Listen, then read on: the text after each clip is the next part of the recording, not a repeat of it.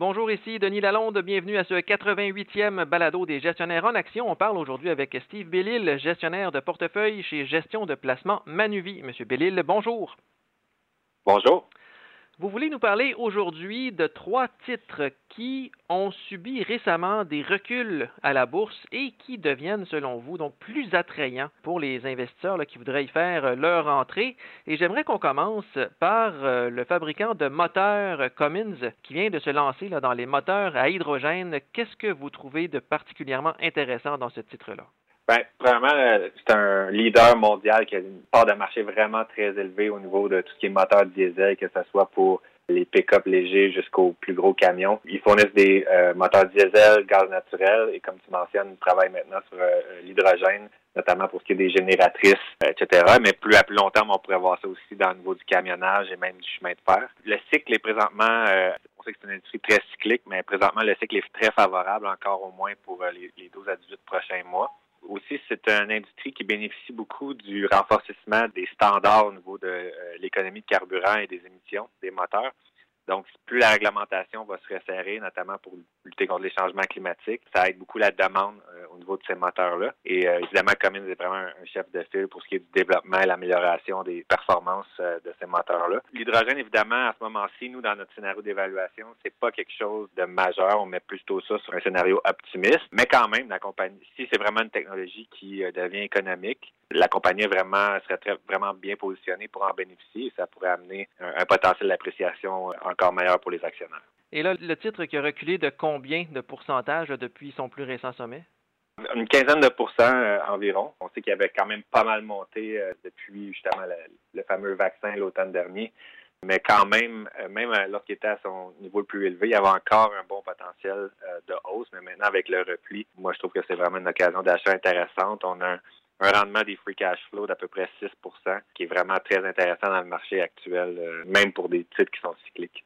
Et en second lieu, vous voulez nous parler de la société de services info-nuagiques Cognizant, qui est une concurrente de CGI. En quoi cette entreprise-là est aussi intéressante en ce moment? Ben c'est ça, comme tu mentionnes, c'est un concurrent de CGI dans les services informatiques, notamment au niveau de la sous-traitance, donc aide beaucoup les entreprises à réduire leurs coûts au niveau des services informatiques. 70% de leur main-d'œuvre est en Inde, ce qui leur permet d'être concurrentiels au niveau des coûts. Mais ils ont de plus en plus de main-d'œuvre maintenant qui sont locaux en Amérique du Nord et en Europe. Donc, ils font une transition vers un modèle d'affaires où ils sont plus près euh, du client. On a vu au niveau du trimestre qu'il y a eu des pressions au niveau des coûts, notamment de, la main-d'œuvre. On sait qu'en Inde, la COVID a eu beaucoup d'impact euh, sur la société récemment. Ça met un coût supplémentaire, mais aussi la rareté de la main-d'œuvre en général euh, a fait en sorte qu'il y a des pressions au niveau des coûts. Mais dans le passé, c'est une compagnie qui a été assez efficace à gérer ces situations-là. Et avec la baisse du titre, nous, on pense que c'est vraiment déjà reflété dans le cours de l'action. Donc, présentement, si on compare à ses concurrents comme CGI et Accenture, euh, le titre est vraiment très attrayant et c'est un, excellent point d'entrée. Et quand vous parlez de comparaison, on compare quoi exactement pour dire que le titre est plus attrayant justement que CGI ou Accenture? Nous, on, focus beaucoup sur le free cash flow, donc le, rendement des free cash flow euh, bien en haut de 5% pour Cognizant versus CGI maintenant qui, avec la performance récente, a passé euh, sous la barre des 5% et Accenture qui est euh, autour ou en bas de 4% présentement. Donc, vraiment une escompte importante pour titre-là. Et en terminant, vous voulez nous parler du fabricant d'équipements médicaux Philips, qui est peut-être plus connu pour ses brosses à dents et rasoirs, mais vous dites que c'est quand même une petite partie du chiffre d'affaires de l'entreprise tout ce qui est les soins personnels, qui est la raison pour laquelle on connaît Philips en tant que consommateur, c'est moins du cadre des opérations. C'est vraiment une compagnie de technologie équipements médicaux. Euh, et la titre a beaucoup baissé récemment, euh, en grande partie à cause d'un rappel volontaire de leur produit qui s'appelle le Dream Station One, qui est un produit qui aide les gens au niveau de l'apnée du sommeil. Le problème avec le produit, c'est que le filtre se désintègre, notamment lorsqu'il est nettoyé avec de l'ozone, qui est quelque chose qui est non recommandé par Philips et par la FDA notamment.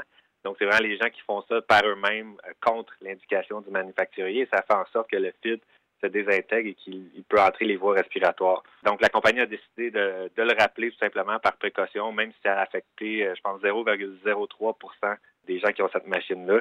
Ils ont préféré pas prendre de chance. Ils ont pris une provision de 750 millions d'euros pour pouvoir compenser si jamais il y a une amende au niveau des régulateurs. Ce produit-là représente environ 3,5 des revenus. Et la compagnie est déjà en train de finaliser les approbations pour leur Dream Station 2 qui va remplacer le Dream Station 1. Il n'aura potentiellement pas ce problème, donc ça va vraiment régler la situation. Donc avec la baisse du titre, nous on pense que tous les problèmes potentiels sont amplement reflétés, même plus.